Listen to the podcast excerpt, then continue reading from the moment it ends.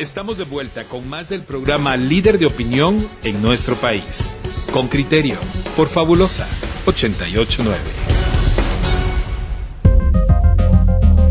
Coyuntura.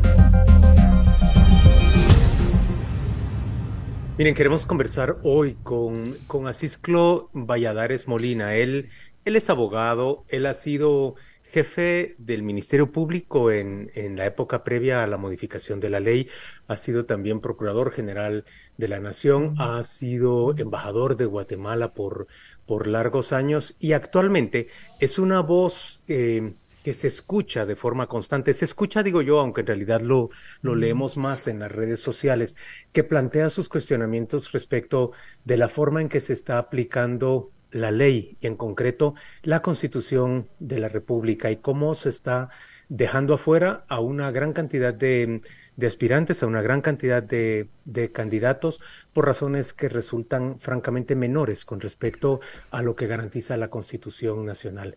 Vamos a conversar con, con don Asisclo Valladares, a quien le damos la bienvenida. Gracias por acompañarnos hoy, Asisclo.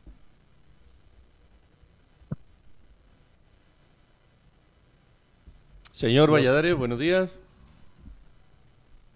No, no tenemos su voz todavía con, con nosotros. Le pido a, a, Controles que revise, por favor. Nos interesa mucho conversar hoy con el señor Valladares, quien en estos momentos está jugando su rol como, como abogado y presidente de la Acción 157. Él, por ejemplo, participaba el día de ayer en esa vista pública ante la Corte Suprema de Justicia que fue cancelada en el último momento y que retrasa, por supuesto, el, el proceso, la solicitud de amparo que está haciendo eh, Roberto Arzú como candidato a la presidencia de la República. Pregunto si ya tenemos a Cisclo Valladares con nosotros. Buenos días, Cisclo. No, no, no. Yo, yo lo veo que está. Sí, lo veo que ya está conectado, no pero. Sé si el audio. Así es, sí, ya lo tenemos en, en Zoom, sin embargo, no tenemos todavía su, su audio. Su micrófono pareciera estar habilitado. Buenos días, don Asisclo Valladares. Él pareciera no escucharnos a nosotros porque no está respondiendo todavía a, a nuestro saludo y a nuestras preguntas. Eh, veo que que ya se encuentra conectado. Bueno, no, no, no, no, se, no, no aparece el sonido, el sonido no, no está, no está, no está. No, está bien. Ahorita, ahora sí lo escuchamos, don Asisclo Valladares, bienvenido a Radio Con Criterio, gracias por acompañarnos. Gracias, Juan Luis, a sus órdenes. Así es que arranquemos, por favor, con una, con una primera pregunta general. Usted se ha convertido en un severo crítico de lo que está ocurriendo en nuestro proceso electoral y en términos generales en nuestro Estado de Derecho, si lo puedo llamar de esa manera. Por favor, plantee sus, sus críticas, sus cuestionamientos generales a nuestra audiencia. La tiranía Ortega Murillo en Nicaragua empezó exactamente así, es decir, descalificando a los candidatos posibles, eh, planteándoles procesos judiciales, encarcelándolos y finalmente no dejándolos participar. Esa es una forma de hacer un fraude electoral, llevar al elector en un embudo de tal forma que solamente puede votar por aquellos candidatos que la tiranía decide que pueden participar. En el caso de Ortega Murillo, pues fueron ellos los candidatos y ganaron, obviamente. Eh, esto es sumamente peligroso y el arzobispo de Guatemala lo alertó. Estamos en una situación parecida a la de 1982, en la cual eh, se veía venir un fraude electoral eh, y culminó con un golpe de Estado, con un rompimiento del orden constitucional. Están jugando con fuego las autoridades acá. Están jugando con fuego porque la exclusión política fue además una de las causas más graves que provocaron el conflicto armado entre nosotros. Así pues que excluir a Telma Cabrera, excluir a Roberto Arzú, excluir a todos los excluidos, eh, no va a conducir a nada absolutamente eh, bueno en Guatemala. Y por lo demás, aquellos que están escritos peligran, peligran también, porque están en manos de los jueces, con una serie de criterios que no se ajustan a la Constitución. Eh, impedimentos, impedimentos y requisitos para ser candidato a cargo de la elección popular están establecidos por la Constitución. Y aquí, con criterios varios, estamos inventando requisitos o creando impedimentos que no existen. Don Aciclo, buenos días. Yo tengo una pregunta de entrada y, luego le voy a hacer la segunda, eh, pero se le voy a hacer las dos seguidas. La, primera, usted es abogado de uno de los candidatos.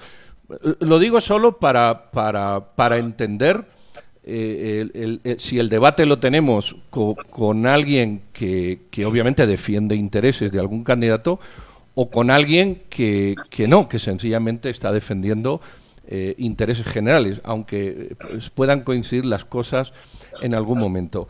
Eh, lo, segundo es mm, por qué dos, al menos dos cortes de constitucionalidad han mantenido la anterior y esta, el tema del finiquito que nos puede parecer, eh, y de hecho a mí me parece a lo mejor absolutamente irrelevante y, fuera de lugar, pero lo han mantenido dos cortes de constitucionalidad. Lo digo porque creo que usted ha puesto un amparo contra eso que me parece, me parece adecuado.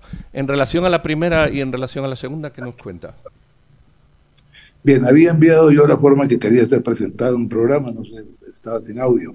Ex Procurador General de la Nación, embajador de Guatemala de carrera, eh, abogado y notario colegiado activo 1545, abogado de Roberto Azú en este proceso electoral. Así que no hay ninguna cosa que no se hubiera querido decir desde el principio. Eh, y quiero manifestar lo siguiente. El caso jurídico de Roberto Arzú se ganó. A él se le quería imputar estar haciendo campaña anticipada y llevé su caso ante el Tribunal Supremo Electoral con el debido proceso hasta el final. Y el Tribunal Supremo Electoral declaró que no se habían dado los supuestos del artículo 94 4 bis, que es el que regula esa propaganda ilegal. O sea, el caso jurídico ahí estaba terminado. Y ahí empezó el caso político. El caso político en el cual eh, se sacan de la manga eh, ir contra sus propios actos, las autoridades del Tribunal Supremo Electoral. Y en esta parte, el partido político que postula al candidato es quien lleva la voz cantante jurídica. La parte mía, en el fondo, concluyó en ese momento cuando se ganó el punto que no había incurrido en campaña ilegal, cuando estábamos hablando de temas jurídicos no políticos. Por lo demás, eh, ¿qué quiere que le diga? Eh, pienso que eh, el tema del finiquito que se quería aplicar a, a Jordán Rodas, busque, por favor, palabra finiquito en la Constitución. Busquen, por favor, esto es el colmo, constancia transitoria de falta de reclamos extendida por una institución sin credibilidad alguna en el actual momento electoral, como lo ha tenido en ningún otro. Usado el finiquito, documento corrupto, arbitrario, para eh, excluir a quienes quieren ser excluidos. La Constitución lo que dice como impedimento es haber sido condenado en juicio de cuentas por sentencia firme, eso y no otra cosa, dice la Constitución.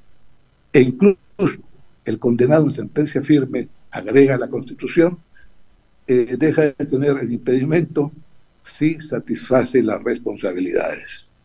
Yo soy un constitucionalista, abogo por el cumplimiento estricto de la Constitución. Y uno de los grandes vicios y el cáncer de Guatemala es que no cumplimos con la Constitución, empezando por los plazos judiciales. Todos los jueces actuando fuera de plazo. Eso no es constitucional, eso no es legal, ese es el cáncer que está haciendo pedazos la institucionalidad de Guatemala. Y sin embargo... encuentren, la palabra finiquito, por favor búsquenla. Es que no se tiene que ser abogado. Busquen eh, constancia transitoria de falta de reclamos. No se necesita ser abogado. No existe eso en la Constitución. Y sin embargo, el proceso eh, sigue adelante. Buenos días, eh, licenciado. El proceso sigue adelante. Las justificaciones que ha encontrado tanto el Tribunal Supremo Electoral como la Corte Suprema de Justicia y hasta el momento la Corte de Constitucionalidad no emite una resolución eh, definitiva es que está en el reglamento y que dado que se encuentra en el reglamento debe cumplirse esto va a quedar así. Esto no tiene, eh, hasta el momento, al menos no hay señales de que tenga una vuelta hacia atrás. ¿Qué significa esto en términos democráticos? Queremos, vivir, va a disculpar, mira, queremos vivir en el mundo de las ficciones, en el mundo del engaño. Es decir, eh, estemos a la Constitución, vuelvo al punto. Es decir, eh, si estamos a la Constitución, que citen el impedimento, pero el que dice la Constitución. El guatemalteco tiene derecho a elegir y ser electo. Y los electores, sobre todo, tienen derecho a que no les excluyan candidatos que reúnen los requisitos y que no tienen impedimentos. Eso es un principio de fraude electoral. Y le digo que me río bastante de los grupos que ahorita están armando control de la eh, pureza de las elecciones o observadores internacionales. ¿Qué, qué van a venir a observar? Si el fraude se está cometiendo ya, excluyendo candidatos que no deberían ser excluidos. Así es que a mí me parece eh, especialmente grave la manipulación que se ha hecho, por ejemplo, con argumentos como aquel en el que el Tribunal Supremo Electoral decía que Roberto Arzú carecía de idoneidad por no haber pagado una multa a su partido cuando en realidad ya estaba pagada y el propio tribunal no estaba enterado de que el pago se había hecho dentro de su institución. Punto uno. Punto dos, me parece gravísimo también que tanto en el caso de Jordán Rodas como cuatro años atrás, en el caso de, de Tel Maldana, se manipuló, como usted dice, por una institución profundamente corrupta y que carece de credibilidad como la Contraloría General de Cuentas, ex post, después de que se supo la, la nominación de los aspirantes, se manipula en esa institución para tachar el, el, presunto finiquito y desaparecer de esa manera la, la, posibilidad o el requisito para que el candidato participe. Un juez que, que resuelve frente a, a, los hechos tendría que percatarse de esa manipulación de los hechos para impedir la participación de una persona. Sin embargo, en Guatemala vemos a una larga lista de, magistrados, no solo jueces, que están resolviendo a pesar de esa manipulación de una manera que es absolutamente inconstitucional. ¿Cuánta confianza podemos tener los guatemaltecos en ese Estado de Derecho establecido de esa forma? Las condiciones de 1982 están dando. Están jugando con fuego. Están eh, rompiendo desde dentro el orden constitucional y al final de cuentas esto puede terminar pues con que el, el, orden constitucional deje de tener importancia. Me voy a referir en este momento a la prolongación del mandato de los magistrados, no solamente de la Corte Suprema de Justicia, incluso de la Corte de Apelaciones. Eh, los mandatos están vencidos. Voy a defender el punto que estén en sus cargos. La ley del organismo judicial, en su artículo 71, establece que un magistrado no puede dejar el cargo, aunque haya vencido su periodo, si no eh, tiene sustituto. En ese sentido, es correcto que permanezcan en su cargo. Pero lo que no es correcto es que persista el rompimiento del orden constitucional. Está quebrantado porque debieron haber sido electos los sustitutos. Esa responsabilidad recae en el Congreso de la República. El Congreso de la República es el cáncer más grave que tiene el país, porque son diputados electos con un sistema impuesto por el artículo 157 de la Constitución que es maligno, creando la famosa lista nacional. Nadie sabe en Guatemala quién es su diputado. Y las listas distritales son una consecuencia lógica que ese mismo artículo dice que cada distrito electoral eh, es un departamento. Son distritos inmensos, salvo el de Guatemala que tiene dos, igualmente inmensos. La ciudad capital es un distrito, el municipio del departamento de Guatemala otro distrito. Eso conduce a listas distritales y pasa lo mismo que con la lista nacional.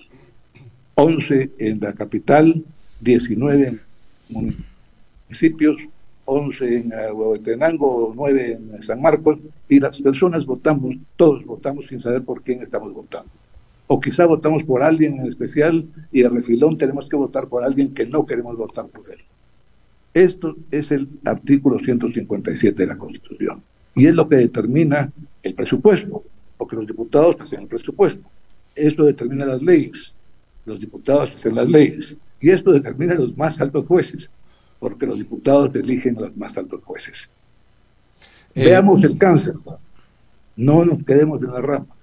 Esto tiene que corregirse y están jugando con fuego con las exclusiones, porque es quizá lo que faltaba para que entendamos que estamos eh, eh, en una tiranía, no dictadura, ojalá, no, una tiranía, pero corporativa, o sea, más grave que la, que la tiranía nicaragüense. Vamos. Eso es una, es una, es, una caricatura. Usted ha morido, pueden desaparecer personas. Imagínense ustedes una tiranía corporativa. Todos son como accidentes, todos los que están en esto. O ponemos orden en Guatemala o estamos jugando con fuego y esto puede terminar muy mal. Vamos al tema de la Constitución, don Aciclo. La Constitución también habla de idoneidad, honradez y capacidad.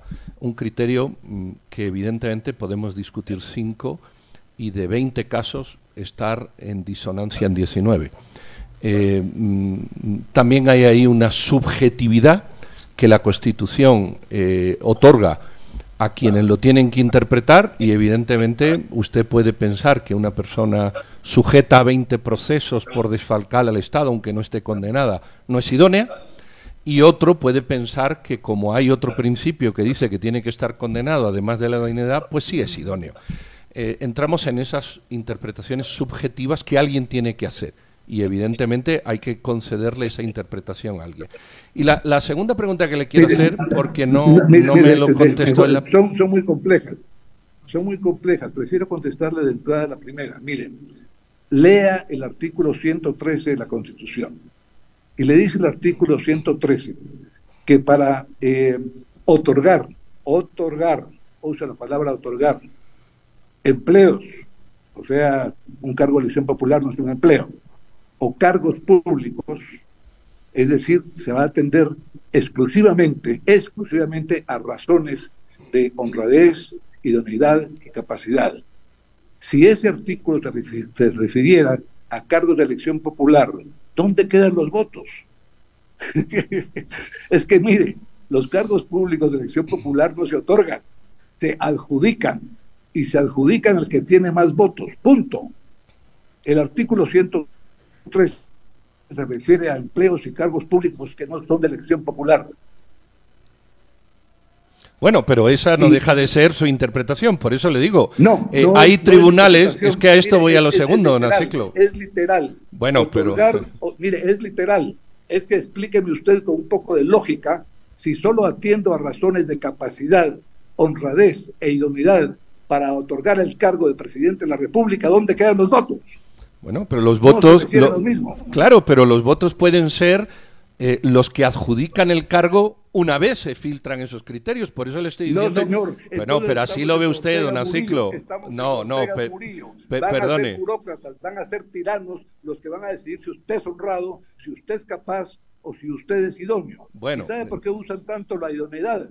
Porque si usáramos la capacidad sería ridículo pensar cómo se puede dejar en un burócrata o en un tirano de turno que diga si una persona es capaz o no.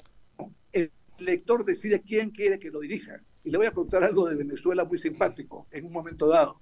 Decían ladrón como lo es, votemos por Carlos Andrés, porque lo otro era peor. O sea que ese tenía el defecto, pero nosotros tenían peores. Bueno, le voy a leer. palabras, deje que el elector decida.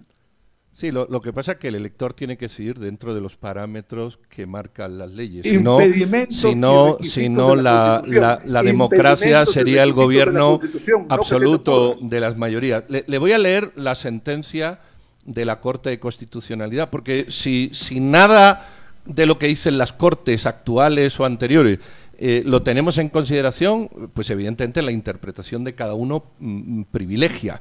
La Corte Constitucional dice, mm, refiriéndose a la Corte anterior, esta Corte ha determinado que la constancia entendida por la Contraloría General de Cuentas es un requisito necesario, es decir, la Corte no interpretó como lo interpreta usted. Yo no estoy a favor ni de usted ni de lo que interpretó la Corte. Lo que le estoy diciendo es, hay una Corte, hay una Corte anterior y esta lo vuelve a, rectificar de que la interpretación no es como usted la hace, sino que es de otra manera. Doctrina, doctrina, doctrina legal son eh, cuatro más fallos, cinco creo que son fallos en un mismo sentido y en cualquier momento la Corte se puede separar. Mire, para reformar la Constitución no basta el criterio de la Corte. La forma de reformar la Constitución es a través de una asamblea constituyente o dos terceras partes del total de diputados que voten a favor de la reforma y ulterior consulta popular que la ratifique. La Corte de Constitucionalidad no es un poder constituyente. Yo vuelvo a insistirle, busque en la, en la Constitución la palabra finiquito, busque en la Constitución la expresión constancia transitoria de falta de reclamos. No la va a encontrar, estimado Pedro, no la encuentra. Bueno, tampoco se encuentran muchas cosas, don Aciclo, tampoco se encuentran muchas cosas en la Constitución que determinan las leyes. Asisclo, le hago una, una pregunta más en torno a estas interpretaciones. ¿Usted está de acuerdo con que se haya inscrito a Suri Ríos como candidata a la presidencia? ¿Cómo, cómo argumenta en ese caso? Sí, totalmente por lo siguiente, y aquí sí voy al artículo 186 que, que hay que entenderlo. ¿Qué orden constitucional defiende la Constitución? Eh, el, actual, el que está vigente. Orden, exacto. Se está refiriendo al orden actual. No está haciendo historia, y eso ya lo ha dicho la Corte de Constitucionalidad en algún momento. No es un órgano para hacer historia, sino para contrastar la norma suprema, que es la Constitución, con el hecho concreto. El orden constitucional que defiende la Constitución de 1985 es el establecido por esa Constitución. Y le voy a decir algo para que lo entendamos. Jacobo Arbenz Villanova, hijo de Jacobo Arbenz Guzmán, fue candidato a la presidencia. Y Jacobo Arbenz Guzmán quebrantó el orden constitucional liberal del siglo XIX. En el 44. Eh, exacto. Entonces era hijo pues de un caudillo, de un golpista, de alguien que incluso asumió como triunviro la jefatura de gobierno y sin embargo pudo participar. ¿Por qué? No por error. Pudo participar porque se refiere el 186 al orden constitucional vigente. Y le voy a decir algo más. ¿Qué justificación tendría estar defendiendo un orden constitucional quebrantado que tuvo que ser sustituido por el orden actual? Don Francisco Valladares. Esta constitución, mire, solo una cosa, eh, Francisco, que esto es muy importante, porque además le voy a explicar. Es importante que entendamos la legitimidad o no legitimidad de las candidaturas atenidos únicamente a la Constitución. Es importante entender que es legítima la inscripción de Jesús Ríos, como legítima la de Sandra Torres, porque el impedimento que le quieren imputar a Sandra Torres es que el vicepresidente fue ministro de religión, religión oculto. Y la Constitución dice el impedimento para quien sea, y uno no tiene obligación de seguir siendo ministro de religión oculto. En otras palabras, lo que quiero decirles es que es importante que entendamos si son legítimas o no las candidaturas, porque algunos también por asuntos ideológicos quieren sacar fuera la, y dicen ilegítima la de Suri, estoy es ilegítima la No, no, es legítima. Pero tenemos que debatirlo, los felicito Juan Luis que eh, hagan este debate abierto para que analicemos una por una las candidaturas. En lo personal, abogo que se inscriba a todos. A todos, salvo, salvo aquellos que tengan que no cumplan requisitos de la Constitución. Que, hayan sido vencidos, vencidos en juicios de cuentas de manera firme. Muchas gracias por acompañarnos, Asisclo Valladares. Mucha suerte para usted. Gracias. Para ustedes igualmente, entonces, un abrazo. Fabulosa 889 está presentando Con Criterio. Ya regresamos.